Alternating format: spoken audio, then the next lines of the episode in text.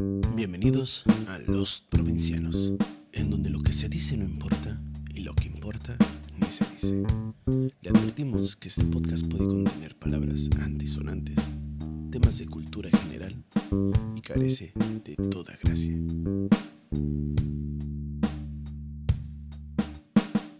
¿Cómo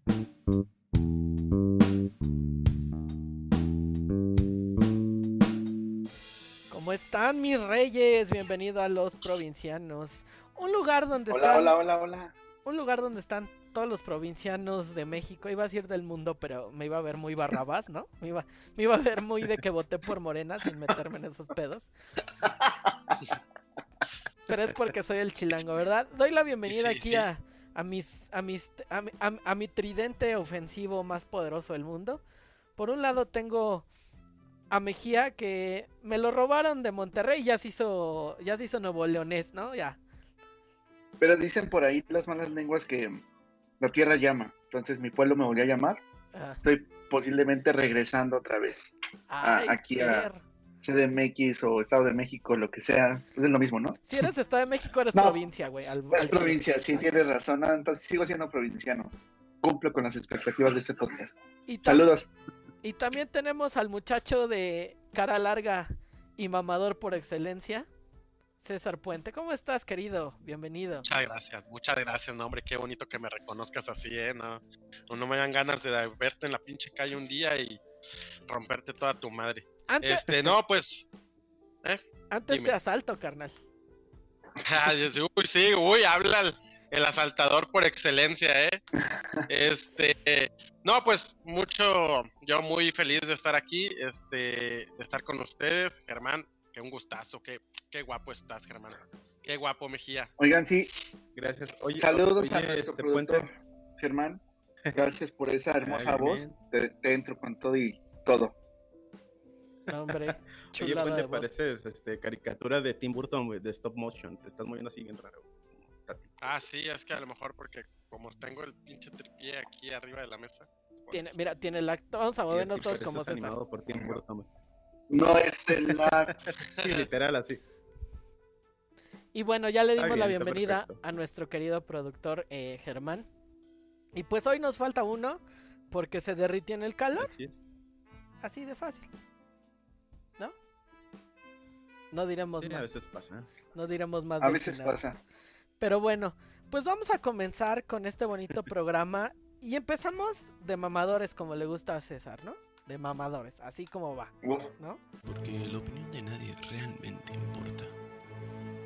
Esto es cine de mamador.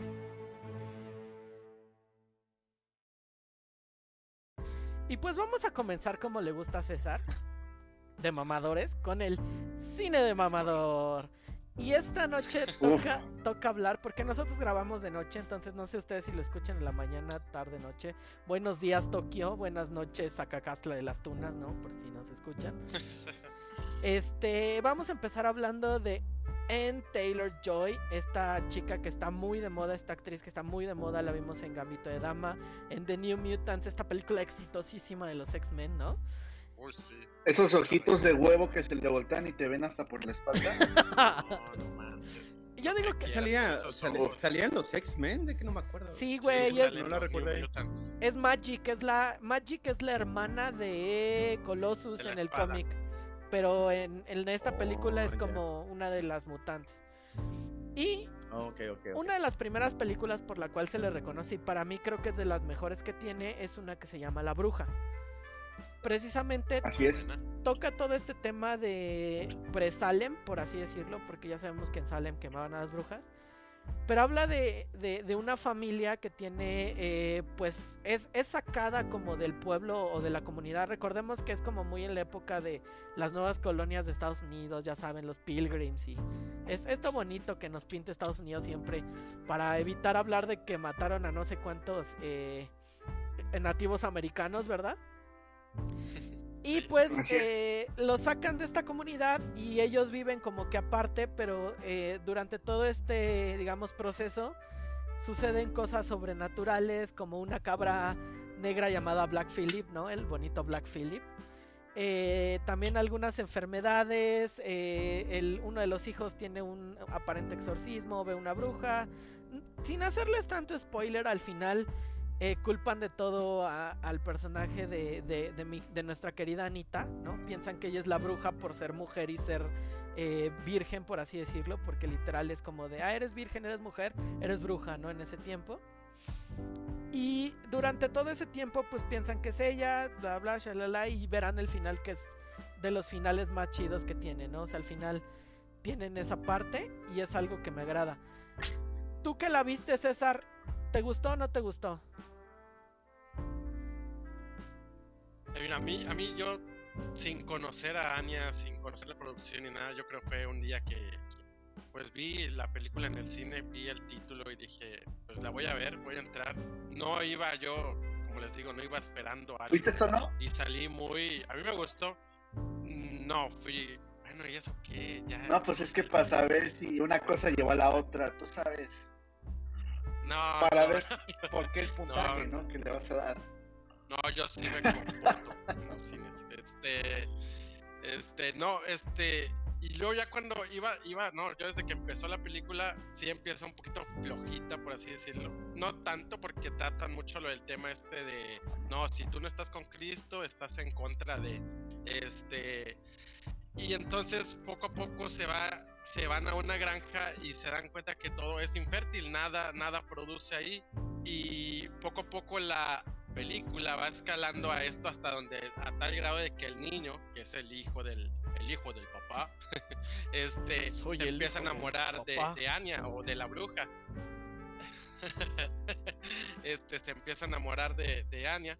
Pues obviamente dando a entender todo esto de los pecados y de que no están con, con Dios y así y al final al final a mí me gustó mucho lo único único que no me gustó y esto sí es muy de mamado fue Claro. cuando Black Phillip se, se convierte este en un en humano pues y que es un hombre de color a mí me hubiera gustado que nada más hubiera salido la pura voz la No, pura no, no, voz no. De, de- Pero, pero, pero en la, en la serie no te argumentan que Black Phillip se convierte en esta persona. Bueno, pues no sé, ya les vamos a hacer spoilers a la verga, ya tiene un chingo la película. ya tiene de 2013 no Sale, 2014, sale, sale, sale el, el- el diablo como tal, Lucifer al final, pero no sabemos si es el mismo Black Phillip. O sea, al final sale una, una persona que ni siquiera le ves bien la tez. O sea, nada más hecho, salen hecho las, no, salen no, las- no le ves la- eso sí, salen las patas de cabra. las patas de cabra. y sale una persona humana porque sí se nota por la mano y le, y le toca el hombro y le dice vas a venir conmigo, ¿no? Y es cuando la, es. la morrita se vuelve bruja como tal. Ahora sí, después de todo el cagadero y que le hicieron sentir, ahora dice, ah, pues sí, ahora sí me vuelvo bruja, hijos de la chingada, ¿no? Bueno, lo que hay que tomar en cuenta es que eh, para mí lo que hizo el director y toda la producción, bueno, está ambientada en el siglo XVII. Entonces vemos a, que está, pues, mm, en esa época todo lo que tenga que ver con cuestiones religiosas Entonces se puede decir que siguen la Biblia a todo lo que da, ¿no? Y cualquier cosa que vaya en contra de es pecado. De hecho, a la fecha pues, uno sigue viendo ese tipo de cosas y suena absurdo algunas cosas como la- las que podrían ser pecado. Entonces sí, como habías dicho al principio, de ahí de, la, una controversia en, qué cosas son pecado y qué no, ahí este, está la expulsión, pero lo que, lo que trato de hablar sobre lo, lo que hizo el director es que te hacen ver cómo ellos caen precisamente en, la creencia de que, de que son castigados por Dios por el hecho de haber sido expulsados o por el hecho de, de, de- de caer en la soberbia de que ellos son mejores que los otros. Eso es, ese realmente es el argumento de la, de la película. Digo, ya se desarrolla todo lo demás, pero te trata de, de hacer ver eso, o sea, de cómo eh, algo tan simple lo convierten en religioso. Al principio dice, güey, yo no soy, incluso se ven que hay otras brujas, como la que emboba al, al, al niño y después empieza como a hacer el desmadre de que tiene estas como, mira esas nalguitas, no mames. Perdón, es que estaba viendo las nalgas a... Uf, ese culazo. es de culas. Bueno, este, entonces eh, lleva esta parte de, de que, de que otras brujas sí están presentes. Una se roba al, al niño más pequeño, otra este, se coge o, o viola literalmente al hermano mayor.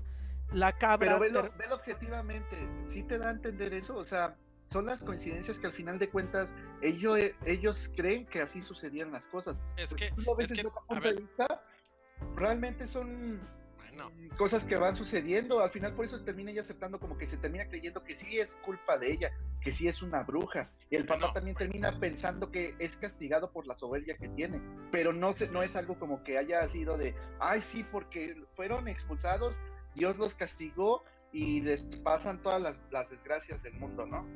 Del de mundo hecho, es que también, es que también la película te de, o sea, las películas, Sergio, y muchos libros también te dejan abierto a eso, o sea, de que tú Eso es lo que me gustó de la, de la película. lo que tú quieras, exacto. Entonces, por ejemplo, a mí me gustó la escena donde, donde el niño va por la manzana o va por el animal y se encuentra a la, a la bruja ya, este, así como que muy joven, pero todos sabemos, o bueno, no todos sabemos, pero está dicho que las brujas se hacen jóvenes conforme usando a, consumiendo o utilizando a niños. A niños.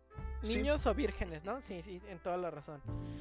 Pues sí, o sea, al, al final lo padre de esta película es como este thriller psicológico, por así decirlo, y también como de terror en ciertos momentos que maneja. Digo, también por ahí están los efectos, o sea, para hacer una película independiente de terror o, o de thriller psicológico de terror, ¿qué efectos tan buenos tiene? Y sobre todo en muchas situaciones como la cabra, como la parte de las desapariciones, eh, las apariciones de las brujas, todo, todo este sentido. Armó, armó muy bien la película, ¿no? Ignoro, no investigué la neta porque no soy tan mamador para saber si ganó un Oscar o no. Pero realmente yo sí le daba el Oscar de mi corazón a esa película. No creo que haya ganado el Oscar, pero definitivamente esta película eh, pues le dio, le abrió las puertas a Anya Taylor porque pues vieron el potencial que tenía, definitivamente. Oye, ¿y De qué? Entonces- hecho, la película, Ajá. este, perdón por interrumpir, ¿Ya qué? la película, este, sí obtuvo varios, varios premios. Y, a y de hecho estoy de acuerdo con eso. La, la película maneja muchísimos simbolismos, te deja muchas cosas a la interpretación más que nada. Así es. Pero hay un dato muy interesante sobre la película y es que realmente varios de los diálogos que, que trabajan y que dicen los personajes están sacados de cuentos, de relatos, inclusive archivos judiciales de, de brujería. Hay que recordar que, este, que todo este rollo de la película de la bruja, pues te maneja toda esa cuestión de, de Salem y hay que Ujú. recordar también que la cuestión de las brujerías y la cacería de las brujas no solamente ocurrió en Salem, sino que ocurrió en diferentes partes. Entonces, lo, algo muy interesante de la película de La Bruja eh, es eso, y eso es algo que hay que rescatar bastante claro, es que varios de los diálogos de los personajes y varias de las cosas que ocurren son Mada. sacados de relatos, de historias reales y, y de, Ah, claro. pues, de datos históricos. Incluso, y eso incluso es muy, muy padre. agregando ese tema, eh, si tú escuchas el inglés que hablan, es un inglés antiguo. Y ya si tienen Sí, chance un día de, ponerle los subtítulos de inglés, son palabras así, hablan el da, o sea, tienen como cosas o, o slangs que ahorita ya los escuchas y dices, güey, qué pedo, así no hablan, pero en ese tiempo eran como, como cuando hablan el castellano antiguo, igual aquí si lees un libro de la Es que, es conquista, que ese, ¿no? Es que es en, en, en la Nueva Inglaterra, o sea, después de La, ya, la por así independencia, decirlo, ¿no? de la, la independencia. Gabacha. Exactamente, entonces los colonos. de los colonos. Entonces, eso fue ambientado bastante bueno. Y haciendo, mm, agregando lo que dijo Germán, el productor este, está fascinado con las brujas. Entonces, todo, todo, todo lo que tuvo que ver y que, y que sacaron precisamente de citas de otros libros y, y de cuestiones que hacen la- la- la- o de brujería, este, pues obvio lo tenía bien investigado el, el director porque este, pues es fanático, obvio tenía que ponerlo y yo creo que hizo una muy buena película. Sin embargo, como que um, a- hablando ya del cine mamador, me hubiera gustado un mejor final, no sé, como que me dejó, mm, Puta madre. no sé, no, no con un buen final. Y pensé que el ma- y pensé Me, me que- uno al, al mamador de César, entonces. y, y pen- y pe- y pensé y pensé que el mamador era este era el, el- el- el que tengo a mi lado en las cámaras. ¿verdad? Te ganó, bye. es que, ¿qué Venga. crees, güey? Me ganas, me ganas a mí. A ver, Es ya, que ya- platicar ya con César ya se, se pega lo mamador, se pega lo mamador. Bueno, vámonos de lo mamador a las teorías locas del día de hoy. A veces las cosas no son como creemos y forman parte de teorías extrañas. Porque hoy les tengo, miran, una teoría extraña que, que ya, vi, ya todos vimos este King Kong contra Godzilla, ya vimos el fiasco que fue, aunque, aunque César me regañe, ya vimos que Isa González se puso nueva chichis, pero lo más importante de esto es que tocan un concepto que así como existen los terraplanetistas, existen lo, la parte de, de los que creen que la Tierra es hueca. ¿Ustedes imaginan una Tierra hueca? O sea, que tú hagas un pinche hoyo tipo como los Simpson y llegues a y llegues a, otra a, otra los parte de la Tierra. de ahí de la Ciudad de Pues eso no viene de Julio Verne, ¿no? O algo así, ya ves que... No, Sí, viene, viene hecho, mucho al- más al- antiguo. Más antiguo que Julio Verne. Ah, Sí. Pero, O sea- pero sí fue, o sea, sí está basado en parte de Julio Verne. Digo, sí es más antiguo, pero también influyó mucho su libro de eh, Viaje al centro de la Tierra. Claro. Y es Libro que, por cierto, aburridísimo. y esta teoría viene, o sea, imagínense, los datos vienen casi desde... La, la gran, eh, la gran referencia pues sí es con Julio Verne, pero miren, fíjense, aquí en mis, en mis apuntes que tengo aquí, viene desde el Nuevo Testamento, o sea, hay menciones de que hay vida. Julio Verne, Así es. Edgar Allan Poe también eh, lo retoma, Lovecraft lo toma, Burroughs lo toma, muchísimas personas lo toman y sobre todo también eh, mucha gente en, a, a partir de 1892 hasta la fecha siguen creyendo que hay una tierra como adentro, ¿no? Eh, lo que ellos proponen es que en cierto modo o en cierta profundidad de la tierra existe otro sol eh, pequeño adentro de la tierra donde también existe otra civilización o existen otras especies o especies que Un ya no universo infinito. ya no un universo infinito sino un mundo dentro de un mundo llamémosle así no entonces puede haber dinosaurios puede haber cosas que ya no haya o nuevas especies o alguna otra especie diferente. Incluso hay gente que, que dicen o, o- la misma creencia que el clima por ejemplo es tropical en ese lugar y que la gravedad es menor a la, a la de la tierra. Si en la tierra es 9.81 para los que no estén tan iletrados en física no porque puede haber no todo culero yo vea, vea, vea. Para la se supone que de- hay mamadores para todo, para cine, para... para la física. Dentro, dentro de esta Tierra la, la física es 6.7 grados, eh, eh, eh, tienes una, una gravedad de 6.7. Mucha gente dice que hay bastantes entradas en, eh, en el mundo. Lo vimos ahorita en, en, en- en Godzilla contra Kong, que se supone que hay varias en todo el mundo. Otros dicen que se entra por los polos, como dijo Julio Verne. Eh, los socavones de, de la Gustavo Sí. Madero también entran, ¿no? Entonces, al final... A- al final hay varias entradas, pero nadie ha corroborado o nadie ha entrado con un celular. Todavía como con los ovnis, ¿no? Que tienen estas grabaciones culeras, pero hay como algo, ¿no? Dicen, ah, esa pinche luz es este un ovni. Pero nadie ha, ha visto este pedo porque, pues las máquinas, hasta ahora las máquinas que hay, creo que la única que ha llegado es una rusa y literalmente se, se fundió porque eso corrobora que el centro es totalmente calorífico, ¿no? Entonces, es una teoría que, que, que se puede descartar por muchas cosas que ya se han estudiado, pero hay gente que, así como hay terraplanetistas, hay terrahuequistas. ¿Ustedes qué opinan, mis Dios. niños?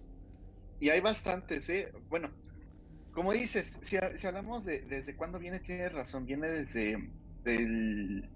No me acuerdo si el nuevo, sí, es el Nuevo Testamento. Es donde, correcto. eh, viene impregnado, en donde hablan de cierto modo, si no me acuerdo fue de San Pablo, no me acuerdo cuál fue el otro, pero también hay una parte donde hablan en el Apocalipsis, que incluso viene y que los que los que están abajo de la tierra se van a levantar. Sin embargo, hay una interpretación doble, porque unos los pueden interpretar como pues tierra hueca, es decir, los que viven abajo, lo que tú quieras creer, reptilianos, ovnis o gente de nuevo orden, lo que tú quieras, o lo que normalmente retoman este eh, etimológicamente hablando sería pues de los muertos, ¿no? O sea, cuando ya venga este el apocalipsis y ya vengan a rendir cuentas, se van a levantar incluso los muertos.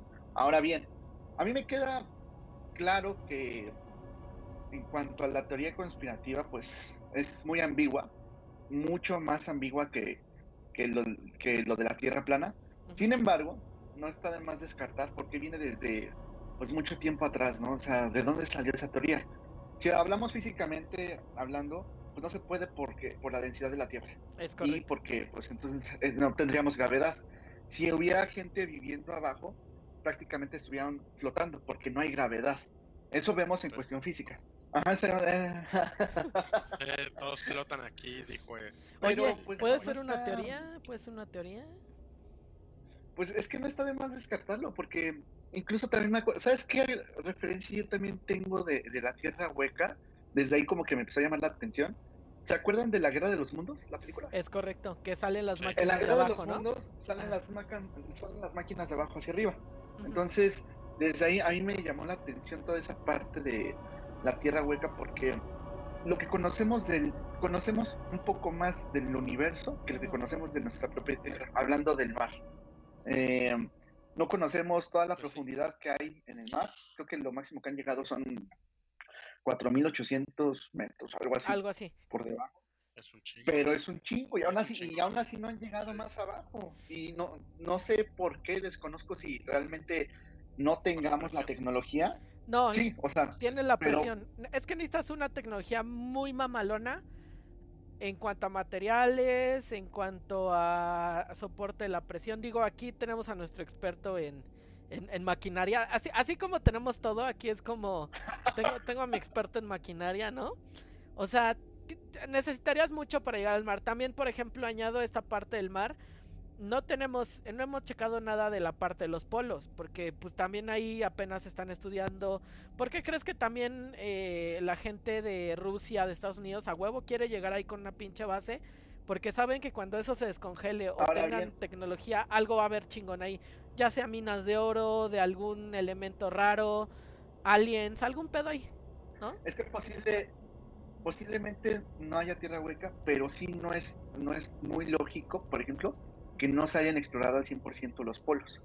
A fuerza ya debe de haber algo, algo. O sea, si tú quieres, este, eh, no sé, sociedades o centros secretos ocultos de la NASA, de la CIA o de lo que tú quieras, debe de haber a fuerza. No creo que, no creo que de verdad exista algo así de que hay una parte completamente o partes inhabitables en los polos completamente inhabitables de la Tierra. No, no, no lo puedo creer. Y la otra parte que, hablando con nuestro productor que dice que Julio, este, la novela de Julio Verne está aburridísima, sí es cierto, pero rescata ciertas cosas. Por ejemplo, el hecho de, de, de pasar este, con época prehistórica, es decir, que había dinosaurios y que había, este, eh, si no me acuerdo mal, eh, cavernícolas. Entonces, ese tipo de cosas se rescata. De hecho, me acuerdo que había una película con el que hizo la momia, no recuerdo el nombre de este actor. Brendan Fraser. Ah, Brendan Fraser. Eh, Y ahí más o menos libro, ¿no? interpretan este lo que es eh, este esa novela. Entonces, eh, está rescatable, por así decirlo. De hecho, el- el- la película no tiene nada que ver con el libro. En el libro ni siquiera hay dinosaurios. Ah, Sí hay, sí menciona una parte. No, Que sí hay. los mencionan, pero no Que aparecen. sí hay, perro, sí Que hay. sí hay. Te voy a navajear. Oiga, necesito a mi experto en, en maquinaria para que me diga por qué no puede haber tierra hueca o por qué no puede ir a ver si hay tierra hueca, carnal. Experto en ¿Me estás maquinaria. a mí? Sí, carnal. A mí me estás preguntando, ¿acaso esta es la cara de, de alguien? ¿Este es el cuerpo de alguien que es experto en máquina? No creo, la verdad, ¿eh? Si quieres aquí traer el Musk. Mira, yo la verdad he leído un poco sobre eso. Este, yo la verdad sí creo que hay muchas cosas que, por ejemplo, lo de la Tierra plana, pues la verdad no lo creo No. porque pues, hay satélites y todos han, o sea, Estados Unidos ha mandado, Rusia, China, todos han fotografiado. Hasta nosotros, de la tierra hueca. dis- discúlpenme, pero tampoco, tampoco lo puedo creer, güey, porque, o sea, si eso fuera, sería, sería como, como la, hay un corto animado, no, ni, ni es un corto animado, es como en esta, ah, se llama, de Netflix, Lo- Love, Robots and Dead, algo Uf. así, Uf, donde sale que, que un chavo abre su refrigerador y hay como fuego y dos personas. Cierra el congelador, lo vuelve a abrir y ahora hay como una civilización como, como antigua de la Edad Media y luego cierra el congelador, lo vuelve a abrir. O sea, son cosas que se prestan a, a- a decir, bueno, o sea, si tú tienes la imaginación, si tú, si tú piensas, si tú crees que puedes poner esta idea en otras personas como los terreplanistas, no sé cómo chingados creen en esa madre, pues a lo mejor ellos creen. Porque por ejemplo, lo que dice lo que dice aquí Peloy dice, o sea, ¿cuántos metros ya han navegado en el mar, se han han ido profundo y no han encontrado, o sea, es puro mar. ¿Y cuántos metros necesitaron ir adentro de la Tierra para que se fundiera una máquina? ¿Me explico? Claro, o sea, hay más hectáreas de verga de lo que me vale la vida que las que se han, que se han descubierto en la Tierra, ¿no? Eso es cierto. Lo que sí puedo dejar mm, como preguntas a los, o qué, qué opina nuestro público, es porque esto, esta daba como que pauta más tema, ¿no? O sea, nos iríamos muy adentro, pero ¿creen que sí exista vida eh, dentro de la Tierra de otros mundos? ¿Creen que hayan reptilianos? ¿Creen que haya viajes en el tiempo y hayan cavernícolas? Bueno, bueno, creo que esos son temas para más. Claro, claro, solamente quedó la pregunta, nada más, para ver qué opinan nuestro Pues, público. que- Pues bueno, pues bueno, antes también de pasar al siguiente tema, que, nuestro producer eh, termine de concluir esto de la tierra hueca. ¿Quiénes son los huecos? ¿Ellos o nosotros? Pues miren, lo que puedo opinar sobre el tema de la cuestión esta de la teoría de la tierra hueca es una enorme realidad que siempre ha tenido la humanidad. Todo lo que teorizamos, todo lo que creemos, que pensamos que existe o no existe, es porque viene de boca en boca, de cuento en cuento, de historia en historia. Entonces se va haciendo una enorme bola así de nieve que al final termina cayendo y se termina dando la razón de que puede no ser real. Lo único que yo puedo considerar es, no creo que exista una tierra hueca, pero lo que sí puedo considerar es que pueden existir este, pequeñas cavernas o protuberancias o cosas por el estilo, porque en el, en el fondo del océano se ha visto, ¿no? Que hay cuevas, hay túneles, hay cosas por donde se puede ir hacia otros sitios. Ok. Eso sí puedo considerar que existe. Pero una tierra hueca en donde exista una civilización, lo dudo, pero por muchísimo. Lo que sí es, es eso. Puede existir criaturas o cosas que iban en alguna parte del mundo. Como en túneles, ¿no? Así es. Eso sí puedo, puedo considerar que. Esperen, a- antes de que pasemos al siguiente tema, Germán, eso se llama el metro. Te lo presento ahora que vengas a la ciudad. Deportes, noticias y la fanaticada se vive al calor de la pasión. Porque la hipotenusa de FIFA. César, cuéntanos, tú que eres has sido aficionado al fútbol, aunque le vayas a los peores equipos de Europa. Eso no vamos a discutirlo, ¿no? ¿Por qué la FIFA es hipócrita? Este- Cuéntanos, ¿por qué? Mira, pues la FIFA Perdón, perdón, perdón. es, es bien fácil. A ver, ¿Por qué la espérense. FIFA es hipócrita ¿Y por qué eres Villamelón? Así Oh. va la bueno, pa- mira, de hecho lo de, lo de por qué la FIFA es hipócrita, podríamos terminar el tema con lo que voy a decir. O sea, a ver, ¿por qué a nosotros como país, como México, como afición, nos prohíben un grito y nos dicen que no, que no estemos insultando? Y sabemos que ese grito no va dirigido a esa comunidad, no va dirigido a esas personas. Es un, es un grito que sí, sí, está mal. Es un grito altisonante, es malo, es, es grosero, pero no va dirigido a esa comunidad. ¿Y por qué FIFA decide hacer un mundial en un lugar donde ser ese tipo de personas, ser gay, es literalmente ilegal? El varo. Sí, el varo, pero ¿cuántas personas? Ahí va, y ahí va otra, otra chinga. El varo, ¿qué es lo que ha hecho, güey? ¿Cuántos obreros que han estado fa- fabricando los estadios, que han estado trabajando las instalaciones, se han muerto? O sea, ya cuánta gente, porque ahí no, no trabajan, no creen que es como aquí mínimo en México, que aquí mínimo en México te hacen a, a fuerzas trabajar con arnés y con casco. Allá no, a como les, les dé entender y como puedan hacer el jale. Mira, es, es, es Y- algo, es algo bien sencillo, eh, César, y, y bien fácil. Recordemos que este pedo de, de Qatar viene desde aquel FIFA Gate. Para los que no sepan y nos estén escuchando por primera vez o no hayan escuchado que es el FIFA Gate, es un pedo que hubo entre el presidente de la FIFA en el cual él recibió durante bastante tiempo, no sabemos cuánto, se está llevando una investigación por parte del FBI precisamente y la Interpol, de muchos sobornos, muchísimos sobornos de partidos internacionales, eh, competencias internacionales, y una de ellas que, que sacaron fue la designación del Mundial de Qatar. Al parecer este Mundial iba a ir a, a Europa o a otra región, pero pues los qataríes sabemos que tienen bastante dinero por el petróleo, por las cosas. Y ellos dijeron, queremos un mundial.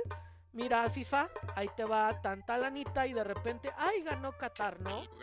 Incluso eh, para que de, tan tercos que están que se haga el mundial en este lugar, cambiaron eh, fechas de, del torneo, cambiaron muchas cosas, están haciendo muchas adaptaciones para, para su país, literal nada más por tener un, un, mundial, porque para ellos es fancy, o sea, para ellos es como eh, modita, o sea, ni siquiera es porque tengan una cultura de fútbol como, como en otros lados.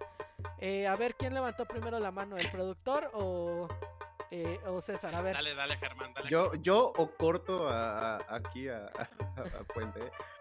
O sea que me estás diciendo que la FIFA y todo eso es una enorme mafia.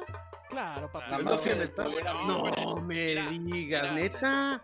Yo pensé que les mamaba nomás el fútbol y ver hombres en chorcito, güey. No.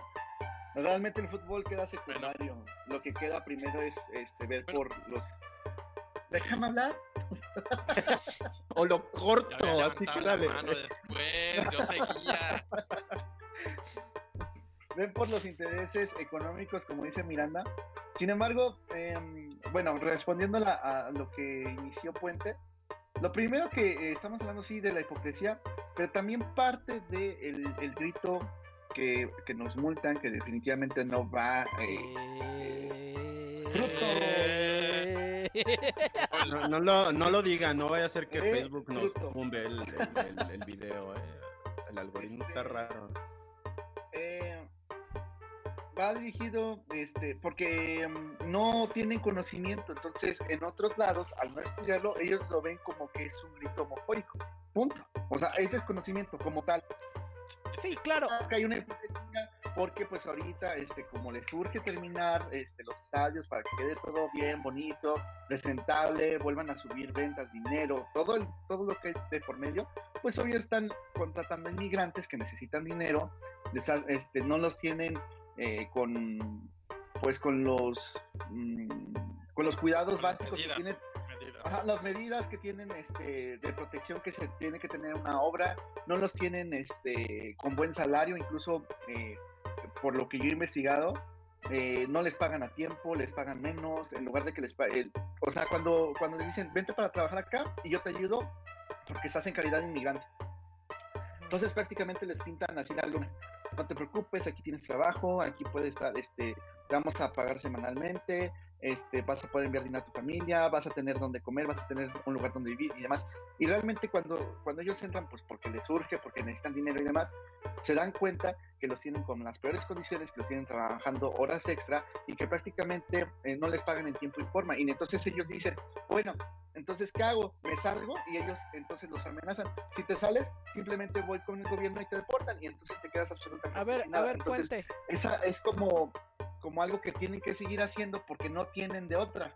A ver, deja hablar a Puente Sí, o nos va a acusar de racismo. Este, de hecho, de hecho lo que, de hecho lo que dice, lo que dice, este, lo que decías tú, Miranda, o sea, de que es más por dinero, o sea, cómo, cómo se habían hecho las, las selecciones para tú poder decir, mi país quiere ser, este, sede de un mundial, tenías que pasar un proceso larguísimo, tenías que mejorar tus estadios y de repente Qatar, o sea, digamos que hay una fila así y de repente llega Qatar y se mete en el que sigue. Si no, si fuera por Qatar, créeme, y esto yo, yo es lo que pienso, si fuera por ellos, güey, hasta el balón estaría hecho de oro y el balón se patearía en oro y las pinches vallas de las porterías también fueran de oro, porque a ellos lo único que les interesa es el dinero, pero el problema es, es neta que van a sacar tanto dinero de un mundial, o sea, sí se va a ver la inversión, porque lo que están invirtiendo los cataríes es demasiado, o sea, No, nunca no, lo había visto yo en otro mundial. Es, es un capricho de esos güeyes. O sea, sabemos que es- esos vatos Es- se manejan a caprichos. Llevaron eh, una parte de la Fórmula 1. eh, hacen sus caprichos a, a diestra y siniestra. O sea, para ellos es como de, güey, me gusta el fútbol, quiero tener el mundial aquí listo. O sea, para ellos la inversión, o sea, están estimando eh, en, en lana que no va a ser un mundial tan rentable no solo por lo de Qatar, sino también por lo de la pandemia y que probablemente para esas fechas no sabemos si se vaya a, o sea, tal vez sí esté como controlada o no esté tan controlada, a lo mejor no va a ir tanta gente y eso incluye que México es uno de los, creo que top 3 y no es el 2 o el 1 de los que más gastan cuando van a mundiales. Entonces, definitivamente. Al final y al cabo, va a ser un mundial que nada más es un capricho de, de un grupo literal. O sea, si yo, si tú y yo tuviéramos varo, diríamos, güey, traigan el mundial a México y les damos no sé cuántos millones y empiezas a restaurar eh, cosas, ¿no? Y es hay un, sí hay un trasfondo. Sí, y es lo mismo que está pasando ahorita con, con la siguiente sede que somos nosotros. ¿Por qué se la dan Estados Unidos, Canadá y México? Porque los quieren callar, porque dicen, ah, si le dan a Estados Unidos, Canadá y México, ya no van a armar pleito de porque le dieron a Qatar. Es lógico, es, se llama, es política también dentro de la FIFA y lamentablemente, como dice Peloy, es política. Pues al final el fútbol queda en segundo plano, o sea, incluso yo me atrevería a decir que ya tienen hasta seleccionadas a las a, a, las elecciones que van a ir. México siempre va a ir porque México es un negocio, o sea, aunque digan que nunca va a calificar México y aunque estuvimos a nada de no calificar, si no va a México es como perder un chingo de varo para ellos. O sea, buena y, teoría. Y, la neta también no les han dado una Copa del Mundo porque tal vez no somos tan rentables todavía. Tal vez en un futuro cuando México sea rentable seamos es que. Es que es una forma de mostrar eh, poder, realmente. Por cuestiones políticas es una forma de mostrar poder.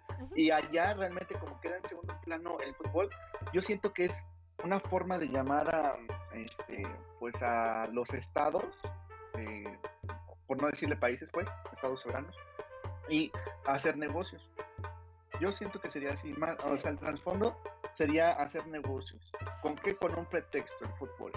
O sea, al final enseñan el, el, músculo y dicen, mira, Qatar somos chingones, literal. O sea, ellos podrán perder lana. Aquí, o nosotros invertimos. Ajá, o sea, igual pierden lana, pero ellos dicen, mira, somos chingones. O sea, así de fácil. Pero bueno, señor productor, ¿cuál es su conclusión a este tema? O empieza a gritar. Mi conclusión, mi conclusión es que entonces la FIFA, la FIFA, pues es toda una mafia Qatar, no sé dónde La mafia del poder. Y tercer punto, ¿quién chingados es Qatar? Te lo juro que dijeron Qatar y yo pensaba como en guerreros o videojuegos. Y lo otro es que el fútbol funciona al igual que los gladiadores en aquella época. Es decir, se trata de ir a mostrar quién tiene más fuerza para que su dueño, el dueño del equipo en este caso, se sienta como que soy mejor que todos los demás. Así es, como acabo de ver el fútbol, solamente que con chorcitos y y Cristiano Ronaldo. Ya nada más falta así. Vaya, es la primera vez que aprendo algo de fútbol que en la vida había conocido. La siguiente parte va a ser fundamentos de cómo jugar fútbol y no morir en el intento, ¿no? Es que me acuerdo mucho del capítulo de Los Simpsons donde están pateando una pelota y le patean la pelota un... Ah, algo así. No está tan alejado de la realidad, de ¿eh, carnal? Pero bueno. El mundo que nos rodea está sumido en caos cada vez es más difícil realmente saber cuál es la verdad. Bienvenido al Flash Desinformativo.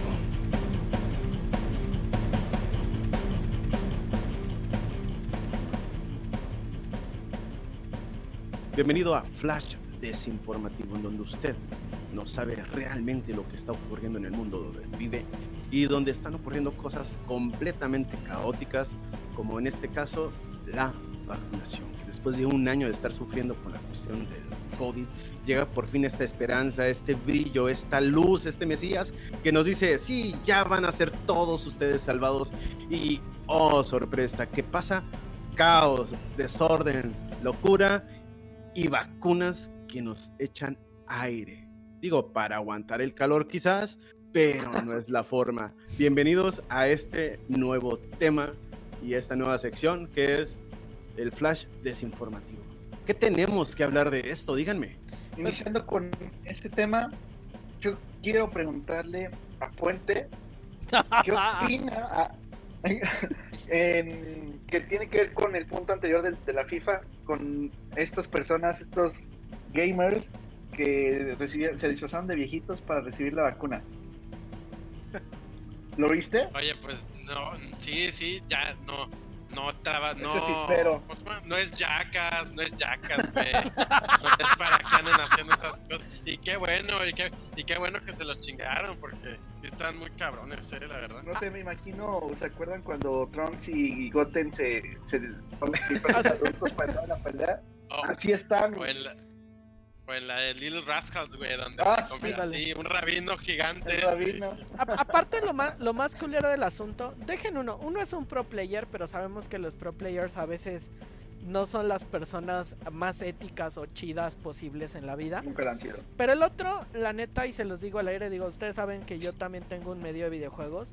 La neta era un, er- personalmente era un culero porque era parte del staff de EA Sports, EA, EA Latam aquí en, ahora sí que en toda la parte de Latinoamérica, y él le enviaba los recuerdos de, oye, este, me da chance de reseñar FIFA, me da chance de reseñar esto, oye, podemos trabajar contigo.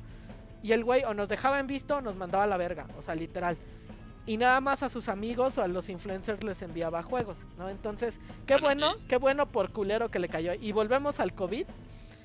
Yo Sí, creo que eh, vamos bien en general en el mundo, pero hay un pedo bien cabrón porque todas las vacunas ahorita, y eso lo investigué México. hace ratito, se están yendo a los países que las están generando y no a los países, por ejemplo, deja tú en México, aquí la ventaja que tenemos, como dice nuestro, mi, mi tatarabuelo Porfirio Díaz, tan lejos de Dios, tan cerca de Estados Unidos, no nos desampara a Estados Unidos y nos manda las obras, ¿no?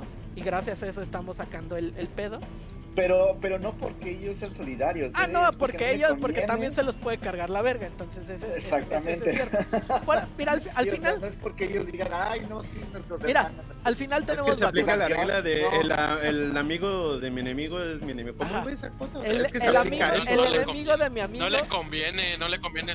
Sí, no le conviene a Estados Unidos tener un vecino todo jodido, Sí. güey. No le conviene. Pero, para pero de ahí en fuera, de ahí en le fuera, damos pena ajena.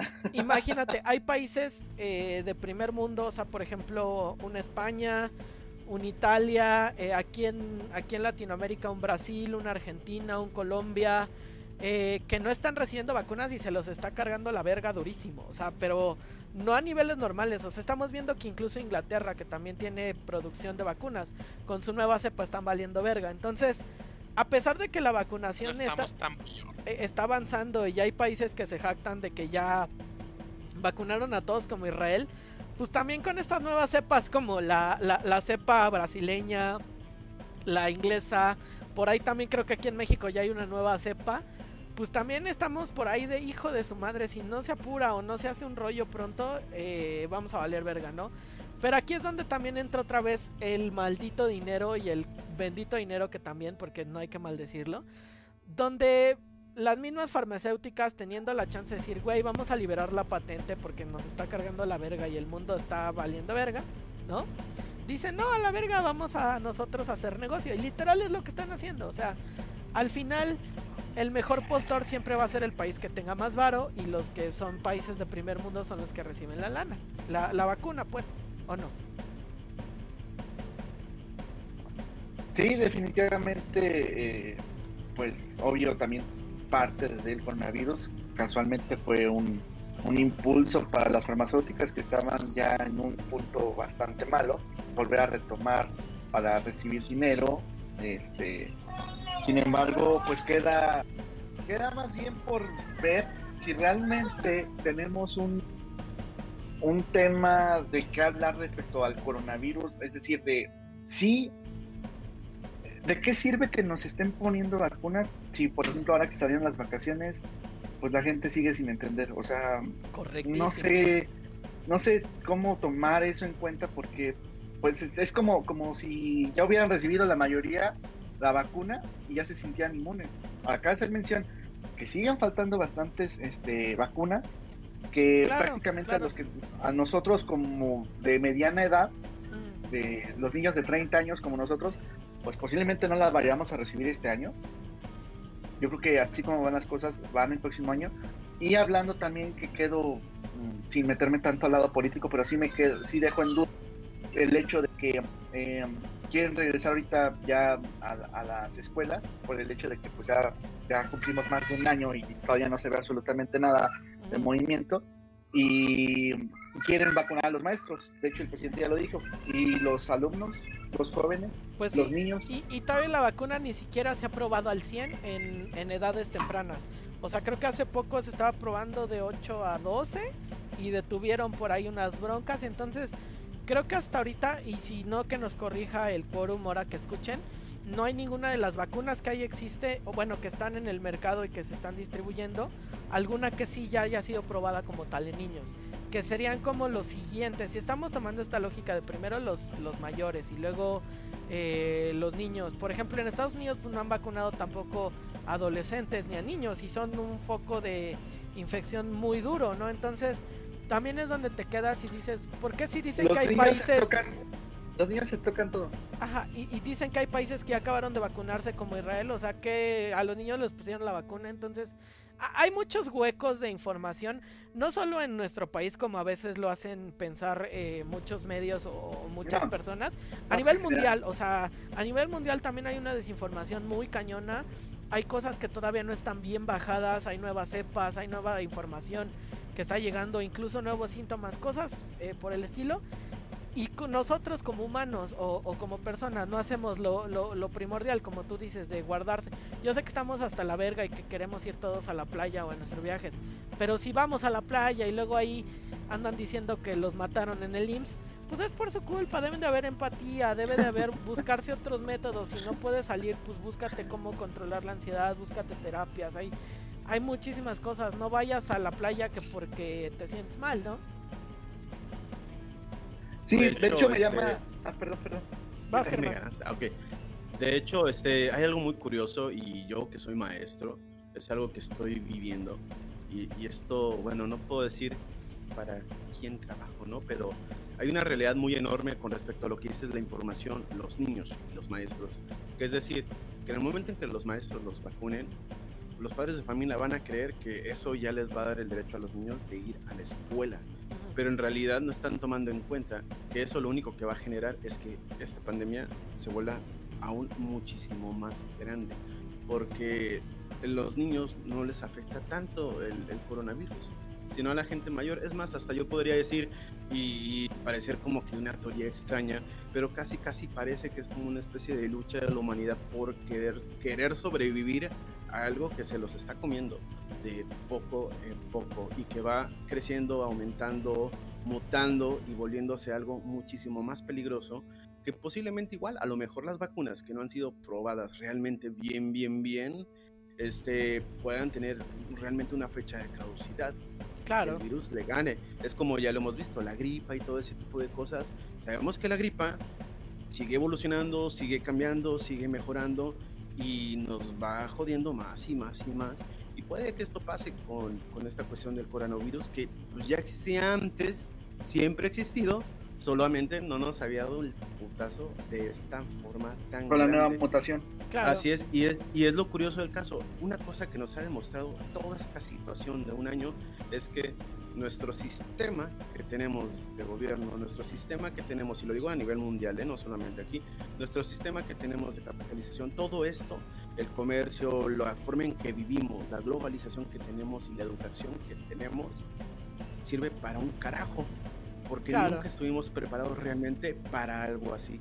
Y eso es lo que más aterra. Esto posiblemente sea una cosa muy pequeña.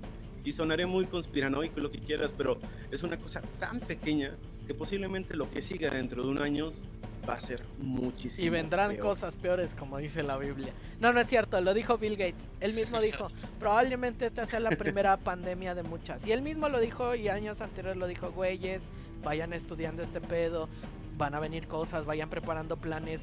O sea, él no dijo a huevo el coronavirus, dijo una pandemia de este nivel. Y es algo que se, es algo que ya se sabe. O sea, yo creo que los gobiernos lo saben, pero también ahí entran La otras historia, ya, pero Claro. la historia ya nos lo ha enseñado. Pero como tiene mucho que no pasaba, pues es lo mismo que pasó aquí en la Ciudad de México. Ya tiene mucho que no temblaba chingón y cuando tembló chingón ya estábamos preparados, pero otras personas no valieron verga, ¿no? Entonces, al final y al cabo, eh, es eso, o sea, no aprendemos de nuestros errores. También nos demostramos bastante que el mundo eh, eh, tiene una falta de empatía durísima, o sea, en general, o sea, a la gente le vale verga ya si el otro se muere mientras uno sea feliz. Entonces, también es como de dude, o sea, si ahorita ves que... Que no conoces su historia, está condenado a repetir. Es correcto. Series, juegos y películas. Esta es la recomendación de la semana.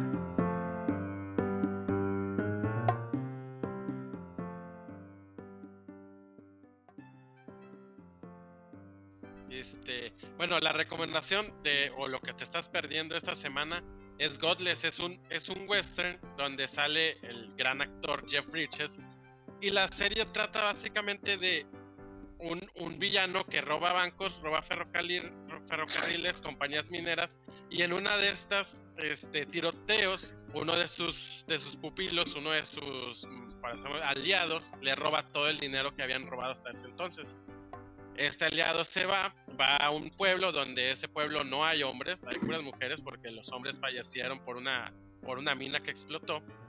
Y se cura ahí y se va, sigue su camino. Llega, llega el villano este, y pregunta por él. Nadie sabe dónde está, pero obviamente Jeff Bridges, o villano en este entonces, persuade a la gente, persuade a todos para que le digan dónde está. Uno de ellos, que era un indio que lo había visto y que era que lo había ayudado, lo manda a donde según estaba.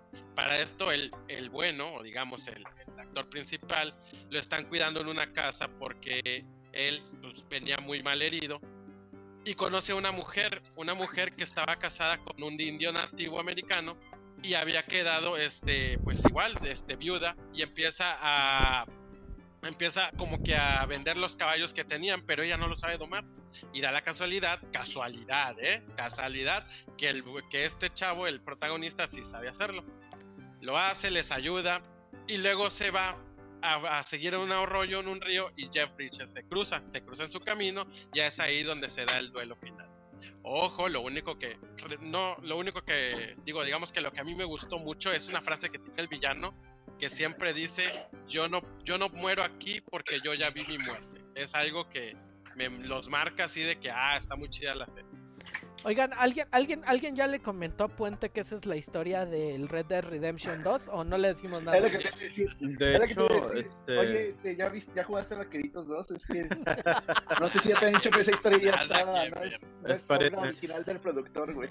A ver, eh, de hecho, yo, yo vi, este, estuve viendo el primer capítulo y sí vi puntos interesantes, vi algunas cosas fallas. Este, es el, es el mismo que hizo la de Gambito de Dama, ¿verdad? Es la misma persona. Sí. Ah, ok. Eh, la fotografía es muy buena, eso sí es un punto Muy, muy positivo de, de la serie. Tiene una fotografía y una música que es bastante buena. Eh, la premisa es interesante y te lo maneja al parecer desde un punto feminista, porque el, pues, el, el pueblo es manejado por las mujeres. Sin embargo, sí, eh, aunque te lo maneje desde ese punto, eh, la serie sí es muy, lo va a sonar muy así, no, pero es muy masculina, por así decirlo, porque al final de cuentas, quienes llevan el rollo son los hombres, si no me equivoco, ahí me corriges, ¿El Ponte. Sí, porque, villano. porque lo que vi fue el, el, eh, a grandes rasgos el primer capítulo y sí se me hizo bastante interesante la serie. Ah, no puedo dar mi opinión completa sobre ello porque no la he visto toda, pero los puntos positivos de esa serie son eh, lo que es la música y lo que es la fotografía, cosas que el que hizo esta serie obviamente las, resca- las, las rescató y las mejoró durante Gambito de Dama. Eso es algo Pues muy bueno. bueno. Un dato, un dato, un dato curioso sobre la serie es que nada más es una temporada, o sea, y son como 6, 7 capítulos y así te los chutas, ¿eh? Sí. En un fin de semana que En un centón como te gusta. Es una miniserie. Ay, es correcto. Así se Pero llama. bueno, El que es correcto, el centón, la miniserie, güey. Las Pero- dos cosas. pero bueno, pues ya nos ¿Qué, vamos qué puntaje le porque... das para que la A gente ver. se emocione? ¿Qué puntaje? Puntaje, puntaje, ¿quieres puntaje? Pues mira, yo le doy. Mira, a mí me gusta, ahorita ando muy western, la verdad. Este, por Mamador. western 9 de 10, pero si no lo hubiera visto, eh, no anduviera de western, un 7 de 10. Oh, oh, ¿Mejor que los viejos westerns? Mm, nah, no, nunca le vas a ganar a, a ¿cómo se llama? A Al Clint bueno, el malo y el Oh. feo, nunca le vas a ganar a todas esas. a Hateful Eight, no. por ejemplo, Ni a los de, de Tarantino, ¿no? Ni a los Spaghetti Western, ¿eh? Ni siquiera los Spaghetti Western le vas les gana. Pero bueno, Es muy buena para, para pasar el rato. pues ya nos vamos, raza, porque tengo que ir a buscar mi tinte de color este blanco para las canas. No les puedo decir para qué, pero por ahí. Germán, Se lo va a pintar de verde de tío. allá de. verde- no, no de aliade, va a ser para la vacuna, carnal. Germán, despídenos como se debe, por favor. Sin interrupciones, puente, neta. Va. Pues esto fue Los Provincianos. Espero hayan disfrutado del show. Ya tiene la recomendación, las nuevas secciones y esperamos que pasen una excelente noche, mañana o tarde. Nos vemos en el siguiente episodio. Hasta mañana, Sacacaxtla de las Tunas. Hasta pronto, Tokio, Japón. Hasta mañana, nunca, raza. Qatar. Se cuidan. Cuídense. Y acuérdense